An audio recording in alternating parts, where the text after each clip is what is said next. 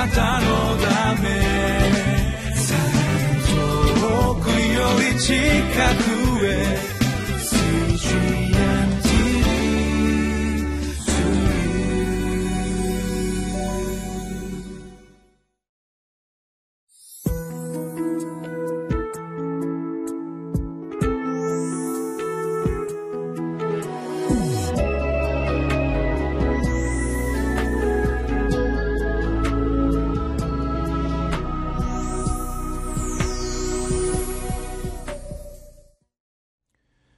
さんこんにちは。博多キリスト教会の佐見武と申します。今日は9月の28日水曜日です。聖書の箇所はローマ人への手紙9章の25節から33節の御言葉です。リビングライフのタイトルは信仰による義があってこそ十字架の前に立ちます。です。共に御言葉に耳を傾けてまいりましょう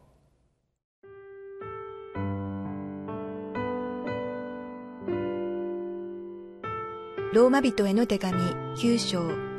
25節から33節それはホセア書でも言っておられる通りです。私は我が民でないものを我が民と呼び、愛さなかったものを愛する者と呼ぶ。あなた方は私の民ではないと、私が言ったその場所で、彼らは生ける神の子供と呼ばれる。また、イスラエルについては、イザヤがこう叫んでいます。たとえ、イスラエルの子供たちの数は、海辺の砂のようであっても、救われるのは残されたものである。主は、御言葉を完全に、しかも敏速に、地上に成し遂げられる。また、イザヤがこう予言した通りです。もし万軍の主が私たちに子孫を残されなかったら、私たちはソドムのようになり、ゴモラと同じものとされたであろう。では、どういうことになりますか？義を追い求めなかった違法人は義を得ました。すなわち、信仰による義です。しかしイスラエルは義の立法を追い求めながらその立法に到達しませんでした。なぜでしょうか？信仰によって追い求めることをしないで行いによるかのように追い求めたからです。彼らはつまずきの石につまずいたのです。それはこう書かれている通りです。見よ、私はシオンにつまずきの石、妨げの岩を置く。彼に信頼する者は失望させられることがない。パウロは九章で神様の選びの確かさとその公平さについて語っています神様は主権者であります神様はそれゆえに人を選びそして民族を選ばれます。すなわち神様はアブラハムという一人の人を選びそしてアブラハムからイスラエルの民族を選ばれました。すでに、えー、ありましたように神様は憐れむ者を憐れみそして慈しむ者を慈しむそのようなお方であります。それだけを見ますと何か神様がエコひいきをしてそしてまた偏愛される方であるように見えますけれども神様はそのようにして選ばれた人あるいは民族を通してその全世界を救う計画を持っておられるお方であります。同様に私たちも神様は一人一人をその憐れみの器として選んでくださいました。当然滅んでも仕方がないそのようなものでありますけれどもあえて私たちを憐れみそして選び救われました。しかしそれは私たちためだけの旅ではなく全ての人に福音を述べ伝えるその器として用いるためであります。今日の箇所ではその違法人の救いということをこの旧約聖書の中ですでに神様が述べておられるその部分を引用しながらパウロは述べているわけであります。まずこのホセア書が引用されています。25節26節のところを見てみましょう。それはホセアの書でも言っておられる通りです。私は我が民でないものを我が民と呼び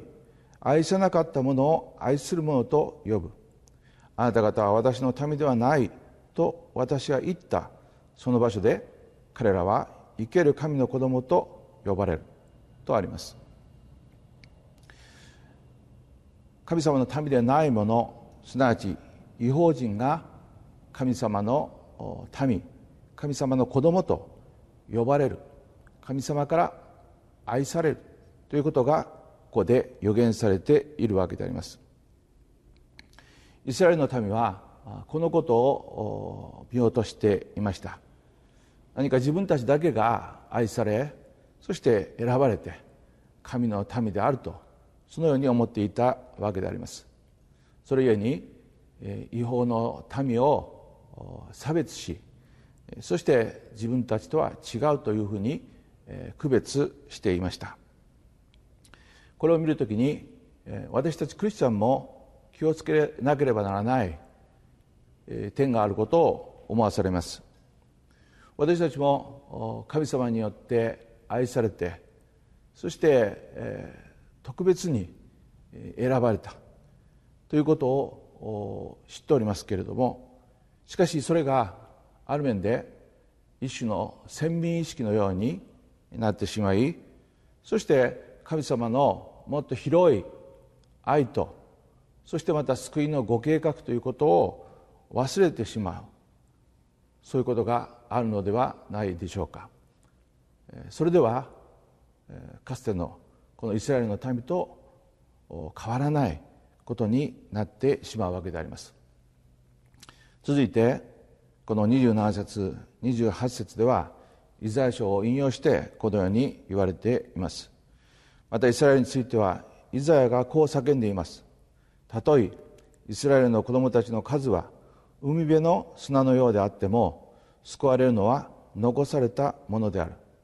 主は御言葉を完全にしかも敏速に地上に成し遂げられるというふうであります。このイスラエルの民は海辺の砂のように多かったですけれどもしかし残されたものが救われるということがここで書かれています。そしてまた29節には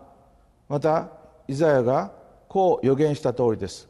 もし万軍の主が私たちに子孫を残されなかったなら私たちはソドムのようになりゴモラと同じようにされたであろう。すなわちイスラエルであっても違法人であっても神の主権による選びがなければ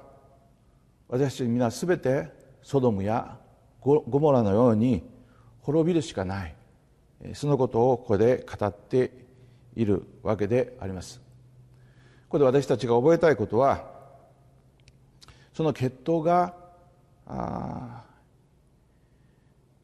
血統において、えー、違法人である私たちはもう罪の中で滅びるしかなかった。そういうものであった。けれども神様はあえて選びそして愛しえ救ってくださった。というそのことの事実。えしかしえそれは私たちの何がしかのゆえではなく神様からの一方的な憐れみでありその目的は私たちを通してまたこの福音が述べ伝えられるためであるということをここで教えられるわけであります。その事実を見るときに私たちは神様の前にへり下るしかありません。それを忘れて自ら神様の前にそしてまた人の前におごり高ぶり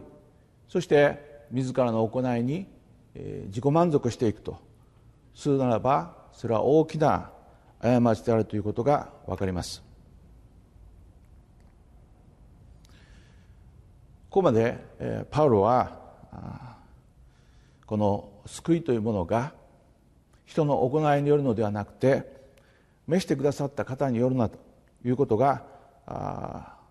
強調されてきましたけれども、改めてここでイスラエルが、どうしてつまずいたのかそのことについて続けて述べています。30節から32節のところを見ますとではどういうことになりますか？義を追い求めなかった違法人は義を得ました。すなわち信仰による義です。しかしイスラエルは義の立法を追い求めながらその立法に到達しませんでした。なぜでしょうか。信仰によって追い求めることをしないで行いによるかのように追い求めたからです。彼らはつまずきの意志につまずいたのです。このように書かれています。イスラエルの民は自らも神様の憐れみによって選ばれたに過ぎないというその恵みを忘れてまるで自分の努力によって救われるかのごとくその立法を行うことだけに向かっていった。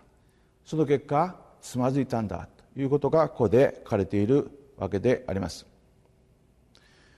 しかし違法人は逆にすでに見捨てられたかのように思われていましたけれども神様の約束の通りに、えー、改めて選ばれそして、えー、憐れみの器として今やこの恵みによる信仰を通して歩むことができるようにと召してくださった。そのことをここで見ることができます。私たちもしばしばこの神様につまずくということがあるかもしれません。その神様の選びに対して疑問を持ったりあるいは不平を言ったりそしてまた自分自身の行いというものに頼っていくそういう信仰に陥ってしまってしばしば信仰生活に失敗してしまうということがあるかもしれません。しかしそのような時に今日の一つのまとめとして覚えていただきたい御言葉があります。それは33節の御言葉です。それはこう書かれている通りです。見よ私はシオンにつまずきの石妨げの岩を置く。彼に信頼する者は失望させられることがないというふうにあります。私たちのこの救いの確かさは神様の選びの確かさによります。私たちはそれに対して感謝しそしてこの方に信頼していくときに私たちは失望させられることがないとここで約束されているわけであります。共にこの方に頼りながら歩んでいきたいと思います。お祈りいたします。